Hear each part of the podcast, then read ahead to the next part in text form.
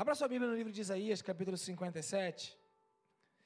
É, essa semana eu estava me lembrando daqueles dois homens, enquanto você vai abrindo, estava me lembrando daqueles dois homens que, é, após a morte de Jesus Cristo, eles estavam arrasados, decepcionados, frustrados, e foram embora de Jerusalém, pegaram um caminho seguindo Emaús.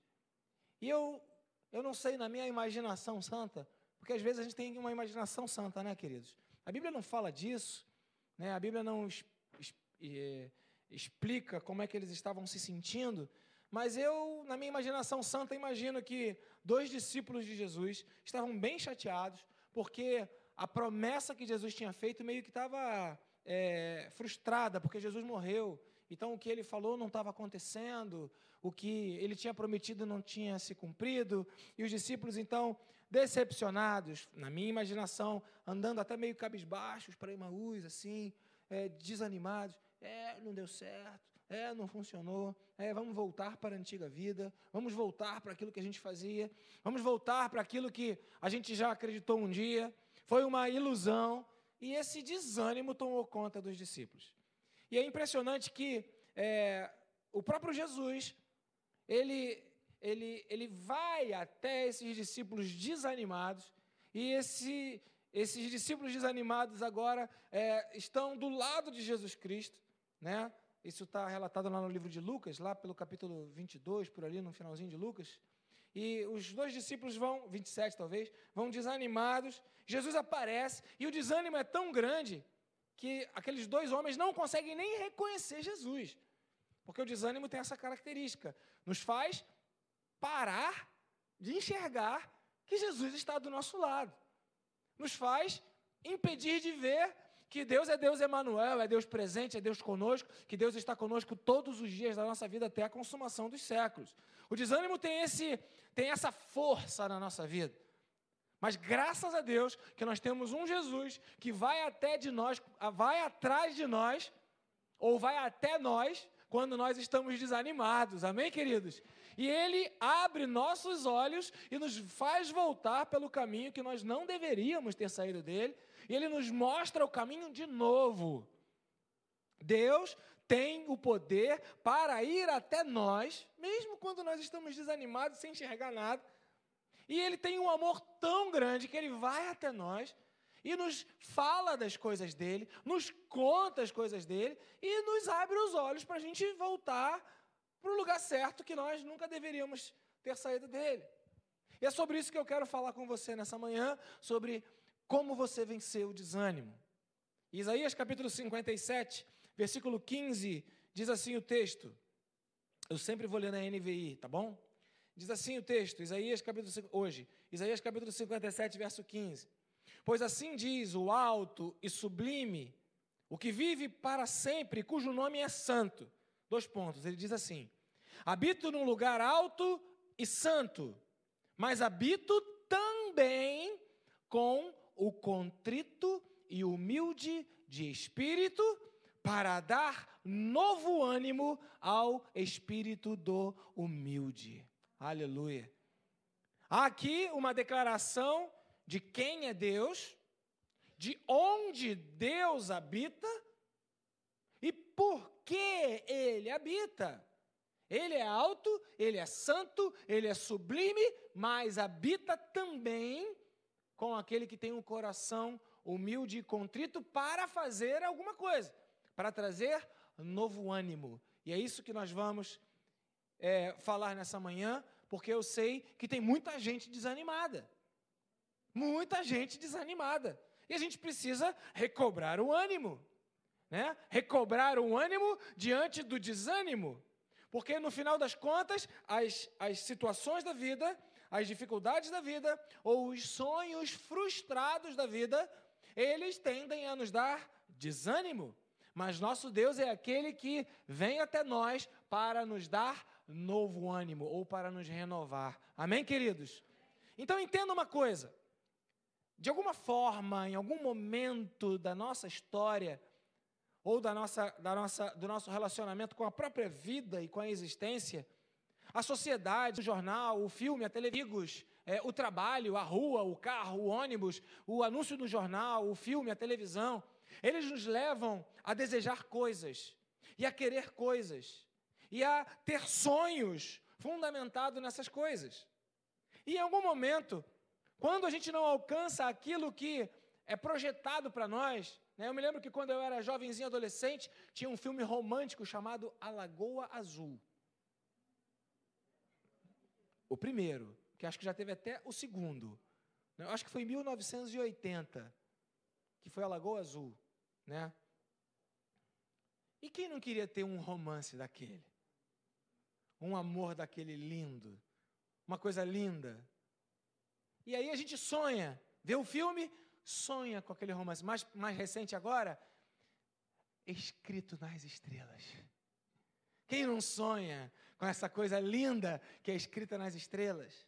Quem não sonha em ser uma linda mulher vestida com um vestido de vermelho? e receber lá uma flor de um Richard Gere da vida, ah. o fato é que isso não acontece. e aí vem a frustração. E aí vem o desânimo. E aí vem a frustração. E aí você precisa entender que existe uma batalha pelo seu coração. E o mundo vai te vender ideias, o mundo vai te vender é, sonhos, o mundo vai te vender é, projetos os quais você nunca vai conseguir alcançar. Por exemplo, um sonho que eu tenho, e tenho mesmo, é dar uma passeada no ônibus espacial. Qual o problema? Eu não posso ter esse sonho? Ah, você tem o teu sonho, eu tenho o meu, ora eu, hein? Ah, dá uma passeada no ônibus espacial. Já tem o ônibus feito, o primeiro passeio já está né, programado. É uma passagenzinha razoável, um milhão de dólares. Eu não sei se eu teria coragem de pagar ou se eu teria condições de pagar, mas é o meu sonho. E aí vão propondo sonhos para a gente e a gente vai, com, vai comprando esses sonhos.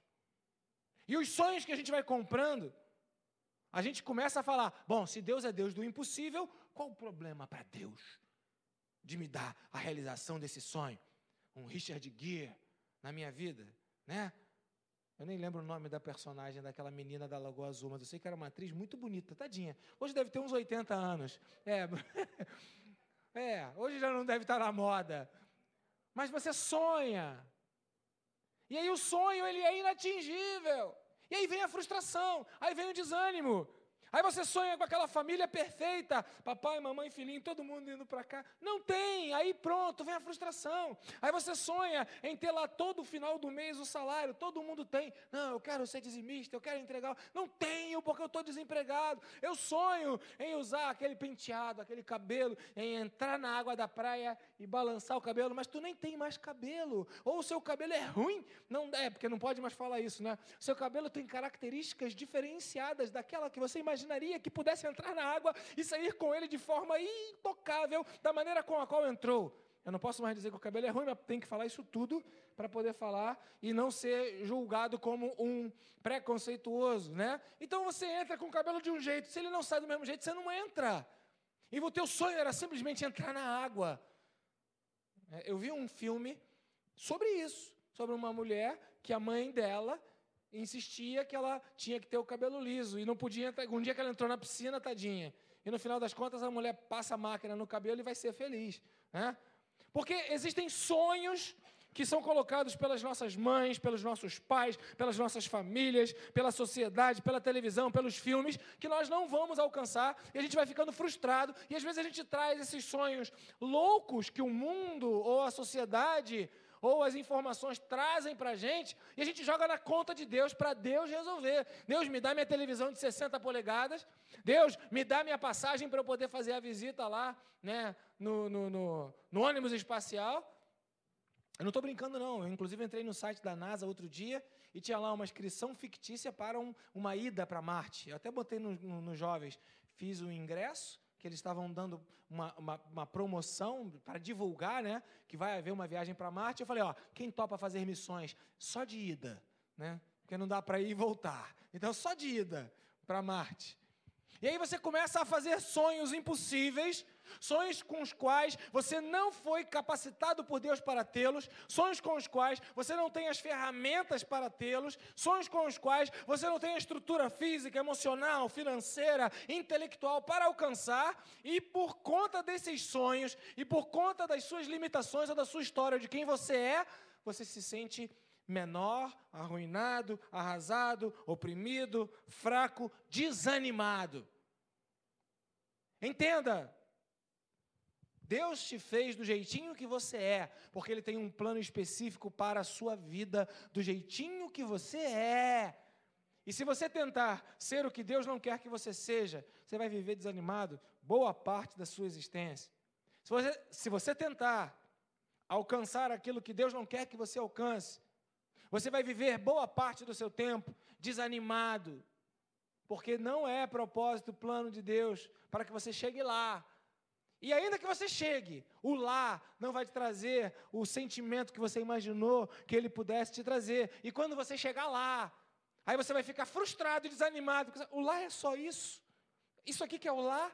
Então agora eu cheguei lá, ah, isso aqui não serve para nada. Aí vem desânimo, depressão, frustração, ansiedade, angústia.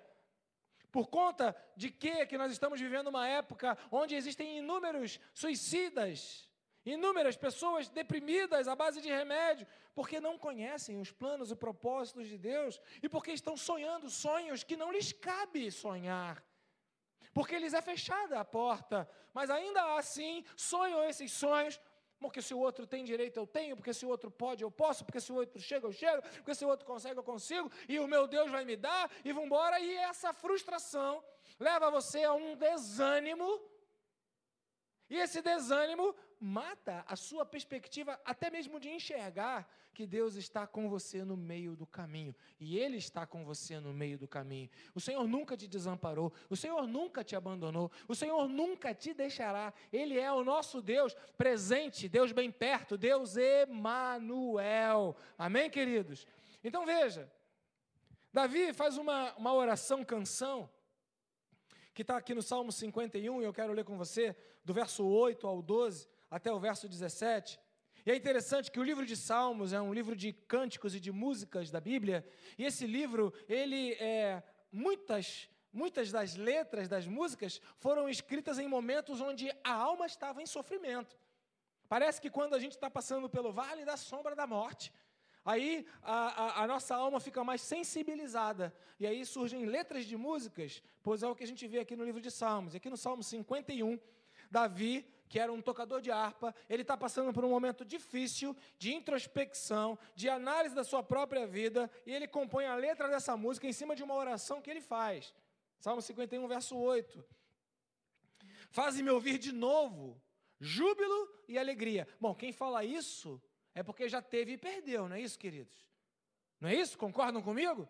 Fazem-me ouvir de novo. Eu já tive. Eu já tive o quê? Já tive júbilo, já tive alegria, mas agora eu não tenho mais. Então eu quero ouvir de novo. Fazem-me ouvir de novo. Júbilo e alegria.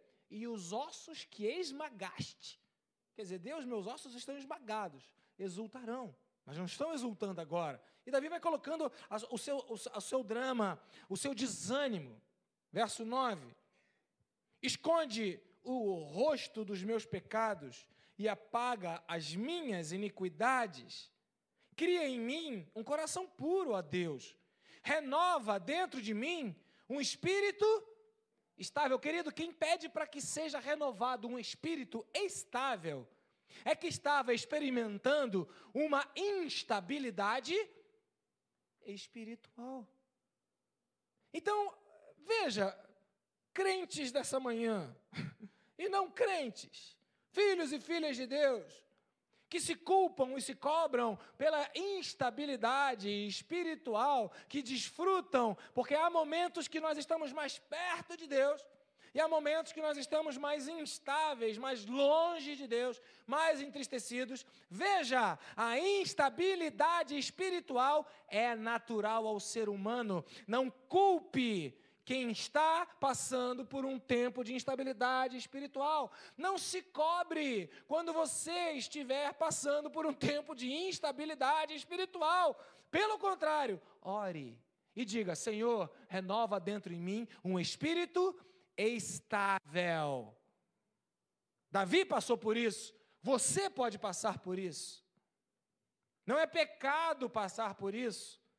Não é abandonar a fé passar por instabilidade. Não é, de alguma forma, é, em, em, é, é, é perder a salvação ou enfraquecer as suas verdades, ou como diz a, a sábia Giovana, não é colocar dúvidas nas suas certezas. Quando você tem uma instabilidade espiritual. Davi passou por isso. Você vai passar por isso. Os dois que estavam no caminho de Emaús passaram por isso. Mas a bênção está naqueles que perseveram mesmo diante da instabilidade, não abrem mão e buscam a Deus e continuam a buscar a Deus e insistem em buscar a Deus e não abrem mão de Deus e não jogam fora a sua fé e não abrem mão daquilo que está escrito na palavra e dizem para Deus: Deus, cria em mim um coração novo e me faz enxergar de uma maneira diferente. Eu estou instável. Senhor, traz estabilidade para a minha vida, porque eu sei que o Senhor é Deus.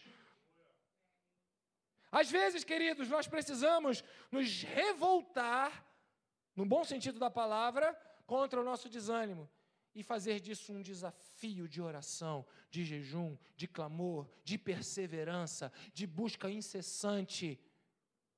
Porque quando isso acontece, ah, aí você está mexendo num lado do coração de Deus que ele não consegue resistir.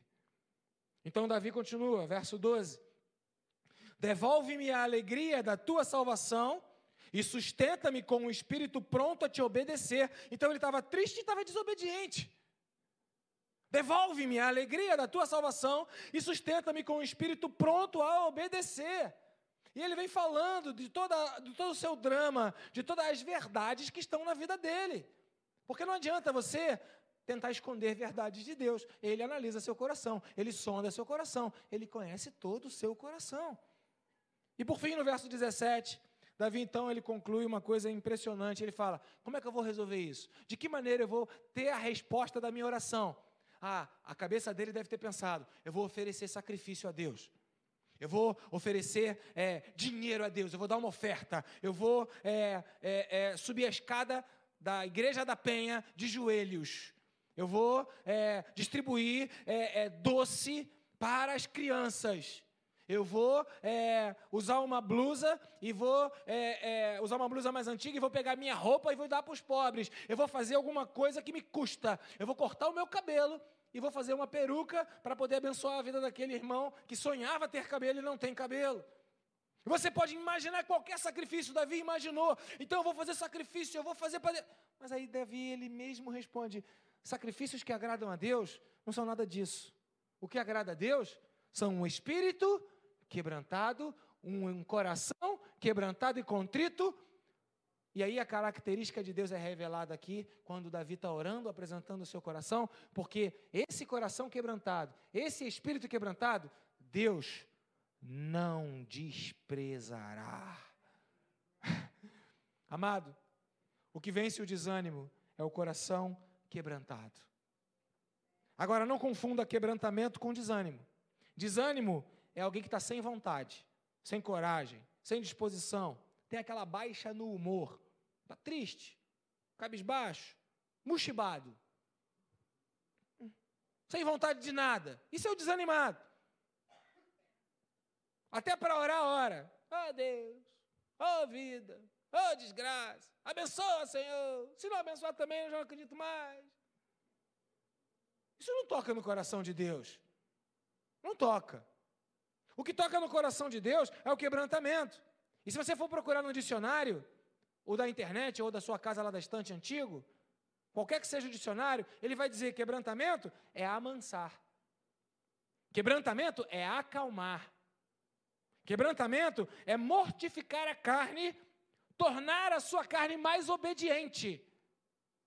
Quebrantamento é dizer para Deus: eu não posso, mas tu podes. É se colocar de joelhos diante do Senhor e reconhecer a sua incapacidade, mas a capacidade de Deus. Quebrantamento é, é, é o que acontece ao mesmo tempo. Eu não posso, Deus pode. Isso vem de uma vez só. Isso é quebrantamento. Por isso, esse coração quebrantado, esse espírito quebrantado, Deus não vai desprezar. Porque eu reconheço, eu não posso, Deus pode. E é por isso que o sacrifício que agrada a Deus não está em animais que, que na época eram oferecidos como holocausto, não está no que você pode fazer para Deus, pregar, missões, discipular, evangelizar, ser pastor, ser um líder. É, é, não, isso tudo é, abençoa o coração de Deus, abençoa o nosso coração, mas tem algo que deixa Deus, de alguma forma, é, é, quase que. Eu não, quero, eu não quero ser herético aqui na minha frase, mas é quase que é, obrigado, entre aspas, quase que pressionado, entre aspas, quase que, de alguma forma, é, tão mexido, entre aspas, que ele não vai desprezar o seu quebrantamento. Seu quebrantamento toca no coração de Deus de uma forma direta, intensa, poderosa, de uma forma irrecusável. Deus não despreza aquele que tem o coração quebrantado, não despreza. Por quê? Porque reconhece a sua incapacidade e reconhece o poder que Deus tem para resolver as coisas. Isaías capítulo 61, verso 1, quando o profeta Isaías, ele começa a falar sobre a vinda do Messias, sobre o libertador do povo de Israel, sobre a revelação daquele que viria salvar o povo de Israel de toda a sua opressão, e ele fala sobre Jesus, Isaías fala: "O espírito do soberano Senhor está sobre mim, Está falando de Jesus. Porque o Senhor, Deus, ungiu-me, ungiu, ungiu a Jesus para levar boas novas aos pobres. Enviou-me, Jesus está dizendo, para cuidar dos que estão com o coração quebrantado. Amém, queridos? Esse texto é como se Jesus estivesse falando. É como se o Messias estivesse revelando quem ele é e o que ele vem fazer e como ele vai agir. Então ele vem por causa do Senhor, ele e o Deus são um só. Ele vem debaixo dessa unção, debaixo dessa autoridade, porque ele e Deus são um só. E ele traz o evangelho, as boas novas, as boas novas aos pobres, aos que têm necessidade, aos que têm carência, aos que não têm. E ele diz o seguinte: ele vem para cuidar dos que estão com o coração quebrantado. Querido, se você tiver com o coração quebrantado, Jesus vai cuidar da sua vida. Se você tiver com o coração quebrantado, o Espírito do Senhor que está é, liberado, que foi liberado, que foi soprado após a ressurreição de Jesus e que hoje é o próprio Jesus que habita dentro de nós, o Espírito do Senhor vai cuidar da sua vida. Você quer o cuidado de Deus sobre a sua vida? A solução é o quebrantamento. Pastor não pode quebrantar o teu coração. Pastor não pode quebrantar o teu. Igreja não pode quebrantar o teu coração. O máximo que a igreja pode fazer são movimentos que tocam na sua alma, que tocam nas suas emoções. E aí você chora, se emociona. Ontem eu chorei com o testemunho da Juliana. Que testemunho lindo da nossa Juliana. Hoje, mestre, ou mestra, segundo as novas leis da gramática aí, recentemente, é, é, enfim, é mestra. Então veja, eu choro, eu choro até com o anúncio do Banco Itaú, queridos. Você vê uma criancinha bonita, um pai dando a mão. A igreja talvez possa promover para você momentos emocionantes. Talvez uma boa palavra, um bom louvor, Talvez aquilo que vai de encontro à sua necessidade, isso faça você chorar. Emoção. Quebrantamento, eu vou repetir, é amansar. Quebranca, quebrantamento é acalmar. Quebrantamento é domar. Pensa, aquele cavalo preto, bonito, forte, brilhando, selvagem, correndo solto, e um homem do lado dele, e o cavalo brabo, esperneando. E aquele cavalo, então, ele vai sendo, de alguma forma, conduzido, até que ele vai se acalmando. Para de espernear, para de dar coice. Não sei porque que eu usei o exemplo do cavalo. Né? Para de dar coices, para de ser não montável, e ele agora passa a ser dócil. Ele se acalma, ele perde o medo, ele fica quieto, ele se permite ser tocado, ser montado. Quebrantamento produz choro. Porém, choro não produz quebrantamento. O que produz quebrantamento é uma intenção, é uma vontade, é uma decisão, é uma escolha de ficar quieto, ainda que as águas tumultuem e espumejem. É de manter-se fiel a Deus, mesmo quando você não enxerga nada e está vivendo um momento de instabilidade espiritual. Quebrantamento é quando você não vê saída, mas olha para o alto e fala: Eu sei que o meu redentor vive e por fim se levantará e eu verei a Deus.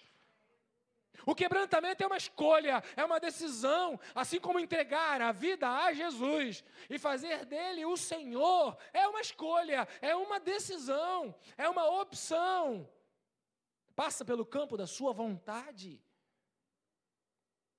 O quebrantamento, ele pode e vai tocar o coração de Deus de forma irrecusável, porque foi para isso que o Messias veio para cuidar daqueles que estão com o coração quebrantado.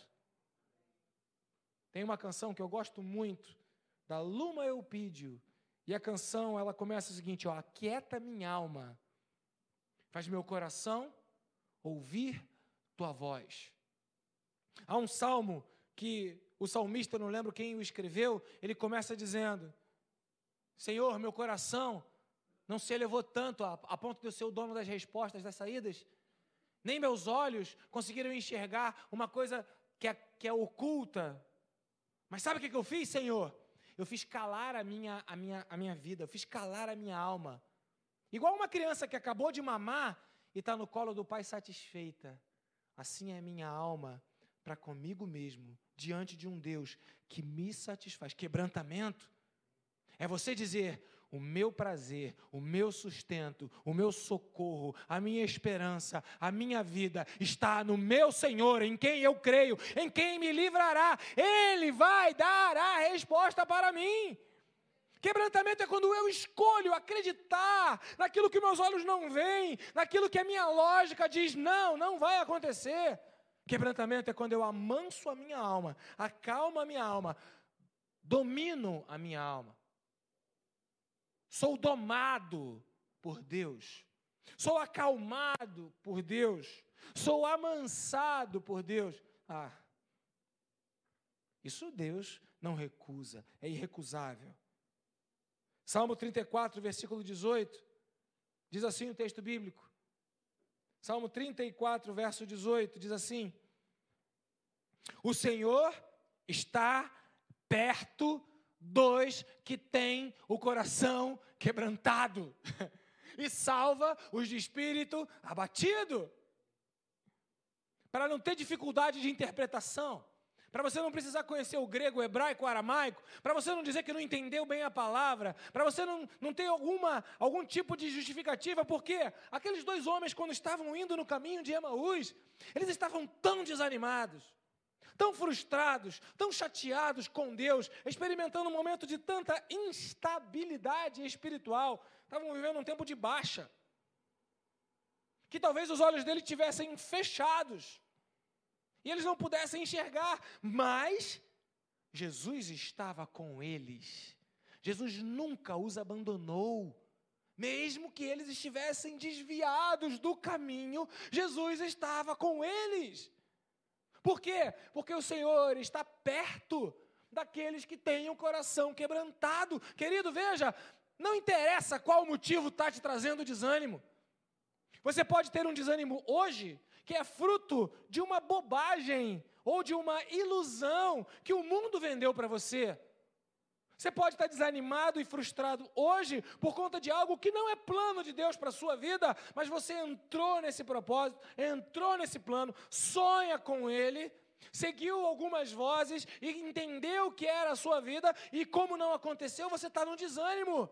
Eu não estou dizendo que o desânimo ele, ele, ele, ele vai ser julgado ou vai ser justificado se o desânimo é certo ou o desânimo é errado. Não importa a origem do desânimo, o Senhor está perto dos que têm o coração quebrantado. E mesmo que você esteja desanimado, se você se amansar, se você se acalmar, se você se domar e você permitir ao seu próprio coração perseverar na presença de Deus, o Deus cujo o nome está alto, cujo nome está sublime, o Deus que tem o poder sobre todas as coisas, ele declara que está perto daqueles que têm o coração quebrantado. Ele não vai levar em conta a sua ignorância, a sua falha, o seu pecado. Ele é Deus de graça, ele é Deus de misericórdia, ele é Deus que te aceita do jeito que você é, pelos motivos certos ou pelos motivos errados. Às vezes a gente se desanima pelos motivos errados. Os dois do caminho de Emaús se desanimaram pelos motivos errados, mas Deus estava com eles. Jesus apareceu para eles. Jesus teve misericórdia deles, porque o coração deles estava arruinado, quebrado, frustrado. Eles queriam ter vivido a experiência. Em algum momento eles fraquejaram na sua estabilidade, mas com certeza eles iam pelo caminho conversando sobre os acontecimentos, eles vinham falando da sua fé, eles vinham falando aquilo que eles acreditavam. E eles vinham quebrantando o seu coração, dizendo: puxa, meu Deus, por que demora? Por que não aconteceu? E aqui a pouco Jesus que estava com eles começa a falar com eles. Então, uma das coisas que eu quero dizer para você que está aqui nessa manhã e passa por um tempo de desânimo, não se afaste do lugar onde Jesus fala com você. Não se afaste do lugar onde você ouve a voz do Senhor. Não se afaste, porque talvez a sua alma não sinta, talvez o seu espírito abatido não possa enxergar, mas Deus está falando, e quando Deus está falando, tudo pode acontecer de uma hora para outra, e os seus olhos podem ser abertos de uma maneira sobrenatural. De repente, o um milagre vem, no abrir e fechar de olhos, a revelação de Deus é liberada sobre a sua vida, e a sua história muda de uma hora para outra, porque Deus é poderoso para fazer isso, Ele é quem abre os nossos olhos, Ele é o nosso Deus. Então, Salmo 34, 18 declara que o Senhor está perto dos que têm o coração quebrantado, daqueles que estão abatidos, com o espírito abatido. Deus os salva. Em 2 Pedro, aí você me pergunta, tá bom, então o que, que é, como que eu faço para ficar com o coração quebrantado? De que maneira? 2 Pedro capítulo 2, verso 7 e 8, isso começa a nos ajudar a entender, quando fala da história de Ló. Porque Entenda, se o quebrantamento é uma escolha, é uma decisão, é uma, é uma opção que eu tenho, que vai além das minhas emoções, eu posso rir nos momentos que eu estou desanimado. Eu posso ter momentos de riso, eu posso ter momentos de choro, nos momentos que eu estou desanimado. Por isso que tem gente que fala: puxa, fulano estava bem anteontem, essa semana suicidou. Como pode? Porque pode haver momentos de riso, de alegria, mesmo quando o desânimo persiste. E pode haver momentos de tristeza, mesmo quando o desânimo persiste. Mas o quebrantamento vai atrair a glória de Deus para a sua vida e o desânimo vai ser curado aí dentro da sua raiz. Vai ser curado aí dentro do seu interior, mudando a essência da sua vida e trazendo a força para você continuar, ainda que no meio das lágrimas. Ainda que as suas emoções estejam chorando, ou ainda que as suas emoções estejam rindo. Quebrantamento é mais profundo. Quebrantamento é uma escolha. Como é que eu escolho isso? Veja um exemplo de Ló. 2 Pedro, capítulo 2, verso 7 8, diz assim: Mas livrou, Deus livrou a Ló, homem justo. Por quê? Porque ele se afligia com um procedimento libertino dos que não tinham princípios morais Pois vivendo entre eles, todos os dias, Ló, aquele justo, se atormentava em sua alma justa por causa das maldades que via e ouvia. Você entende o que, que esse texto ele aponta para nós do caráter de alguém que tem um coração quebrantado?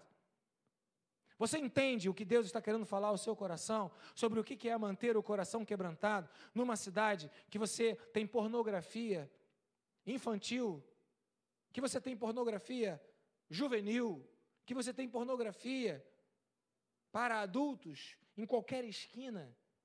Se você passear ali na Quinta da Boa Vista às 11 horas da noite, vão ter homens e mulheres nus oferecendo o seu corpo para o sexo. Como é que você vai ficar quebrantado nesse lugar? Se você entrar na internet, colocar lá no Google, qualquer palavra que você quiser colocar no Google, uma imagem vai ter uma mulher nua lá. Por quê? Porque o mundo, ele quer vender para você promiscuidade, quer vender para você destruição, quer vender para você aquilo que te afasta da presença de Deus.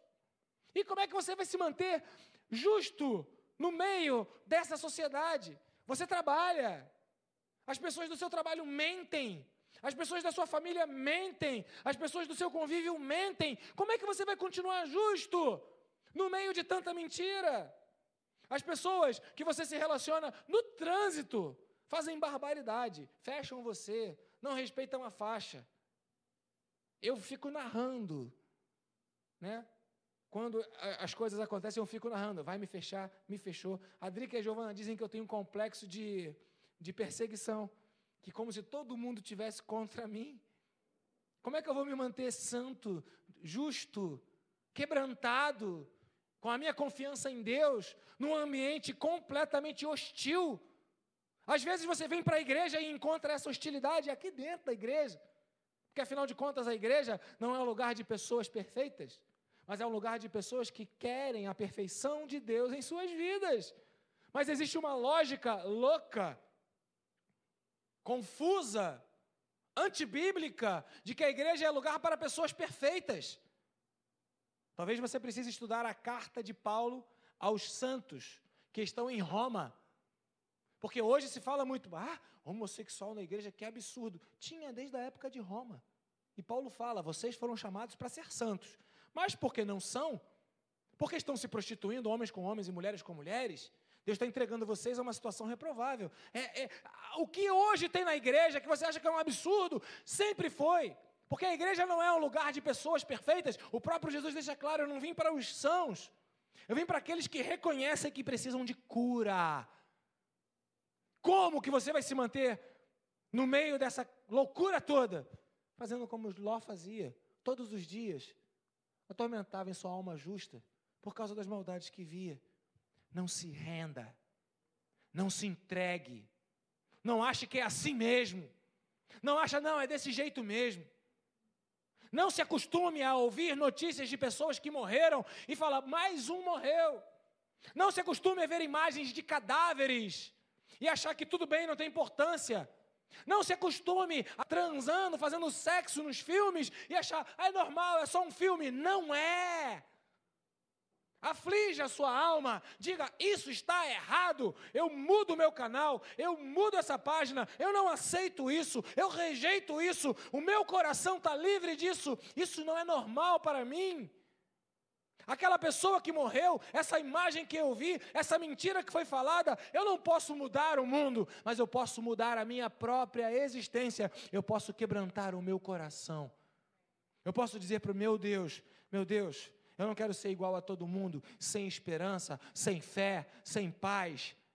Eu não quero ser igual a todo mundo que se entregou ao tipo de vida, porque todo mundo faz, porque todo mundo é, porque todo mundo acontece desse jeito, porque é uma desilusão só, né? Tem até um sambinha, desilusão, desilusão, danço eu dançando você. Está amarrado em nome de Jesus. Ninguém vai dançar a dança da solidão aqui nesse lugar, porque o nosso Deus está conosco todos os dias das nossas vidas até a consumação dos séculos. Entenda, o que todo mundo quer não é a solução. Porque se fosse, estavam todos felizes, estavam todos alegres, estavam todos radiantes. Aflige a sua alma. Diga, eu escolhi, eu escolhi um fim melhor para a minha vida. Eu escolhi uma esperança melhor para a minha vida. Eu escolhi Cristo Jesus para a minha vida. Eu escolhi aguardar com paciência no Senhor. Eu escolhi aquietar a minha alma, porque Deus livra o quebrantado de coração. Ló vivia num lugar onde todo mundo não prestava, mas ele se manteve. Ele vivia num lugar onde todo mundo era depravado, era, era, era, eram pessoas assim distantes de Deus, eram pessoas que não mereciam sequer viver. Ele estava lá no meio daquilo tudo. E aí vem um juízo de Deus para Sodoma e para Gomorra. E Deus fala para Abraão: Eu vou destruir. Aí Abraão fala: Mas você vai destruir o justo com o injusto? Aí Deus fala: Não, eu não vou destruir o justo com o injusto. Querido, esse texto bíblico mostra que se você for quebrantado de coração, do teu lado, o ímpio vai ser destruído, mas o justo será salvo. Do teu lado, se você for justo, o ímpio vai sofrer uma pena, você será poupado. Do teu lado, as mesmas pessoas que com você convive, mas se você for diferente, com você será diferente também. O quebrantamento de coração aproxima você de Deus, afasta você do que todo mundo é, do que todo mundo faz, do que todo mundo acredita. E o fim será diferente. Pastor Lúcio leu aqui na abertura do culto o texto de Daniel, capítulo 12. E o texto de Daniel, capítulo 12, um dos versículos diz o seguinte: O ímpio vai cada vez ficar mais ímpio, e o justo vai cada vez ficar mais justo. Chegou o tempo de você decidir. Chegou o tempo de você escolher. Chegou o tempo de você declarar: Eu confio em Deus. E aí você se joga de joelhos e fala: Deus, eu sou incapaz. Nada do que eu fiz mudou a história da minha vida, por isso eu cheguei até aqui. Eu estou desanimado, eu estou aborrecido, eu estou chateado, eu estou quebrado. Mas Deus, eu não abro mão da minha fé. É o tempo de você escolher se você vai crer em Deus, se você vai confiar em Deus, se você vai depositar a sua esperança em Deus, ou se você vai continuar tentando do seu jeito, do seu caminho, do seu modo, do seu modelo. Ageu, o profeta, ele fala: Vejam, olhem, vejam onde o caminho de vocês trouxe vocês até aqui. Prestem atenção. Faz uma leitura da sua vida. Você está onde você queria chegar? Você alcançou o que você queria ser? Você chegou no lugar onde você queria? O que, que falta? A resposta de Deus para a sua vida, que eu estou pregando aqui da parte de Deus para você nessa manhã, falta quebrantamento. Quebrantamento é amansar o coração, é acalmar, é domar, mortificar a carne e se tornar mais obediente a Deus. Amém, queridos? Então, nosso tempo acabou. Mas eu queria fazer o que nós já fizemos aqui hoje. Nós vamos orar. Eu poderia continuar pregando mais duas horas. Na verdade, eu vou dizer para vocês que eu só li a primeira folha. Ainda tem muita folha para pregar. Então não é falta de assunto. A oração não substitui porque a gente não tem o que fazer. A oração, na verdade, é o fundamento da nossa fé. Eu prefiro não, não até dedicar muito mais tempo à pregação para que você tenha a oração. Pregação, você liga lá no YouTube, liga no WhatsApp, liga em qualquer canto, vai ter uma mensagem para você. Se mensagem resolvesse, entendeu? Que nem mensagem de Deus resolve. Por quê? Isaías fala, porque elas entram por um ouvido e saem pelo outro. Mas o quebrantado não. O quebrantado ouve a palavra e ele amansa o coração e ele é domado nos seus próprios impulsos por uma fé que leva ele a acreditar no sobrenatural, no Deus do impossível. E o quebrantado, ele não abre mão de continuar insistindo, porque ele sabe que Deus nunca desampara aqueles que estão com o coração quebrantado.